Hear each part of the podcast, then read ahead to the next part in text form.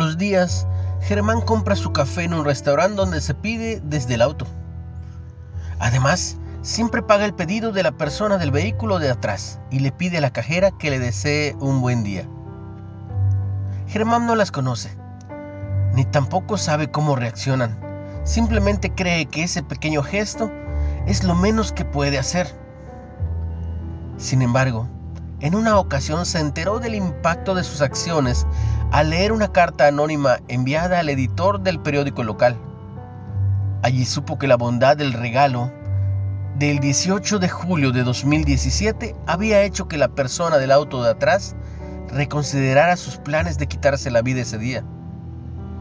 Germán da a las personas del otro auto sin recibir ningún reconocimiento por hacerlo.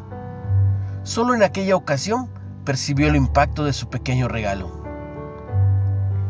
Cuando Jesús dijo, no sepa tu izquierda lo que hace tu derecha, velo en Mateo 6, estaba instándonos a dar, como lo hace Germán, sin necesidad de obtener un reconocimiento. Cuando damos por amor a Dios, sin interés de recibir elogios de los demás, podemos estar seguros de que nuestras dádivas, grandes o pequeñas, serán usadas por Él para suplir las necesidades de aquellos que la reciben. Una reflexión de Kirsten Holmer.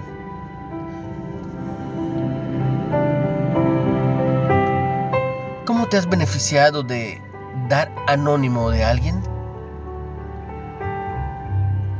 ¿Cómo puedes dar más en secreto?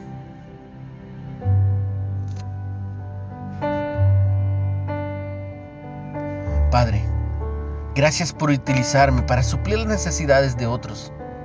Que no busque reconocimiento, sino que lo haga para glorificarte a ti.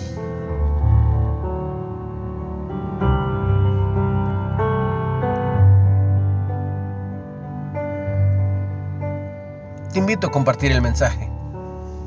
Y si puedes, síguenos en Spotify como Reflexiones de Ávila con H. Y en Facebook como Líderes de Hoy, Nueva Era. Recuerda que siempre es mejor dar que recibir.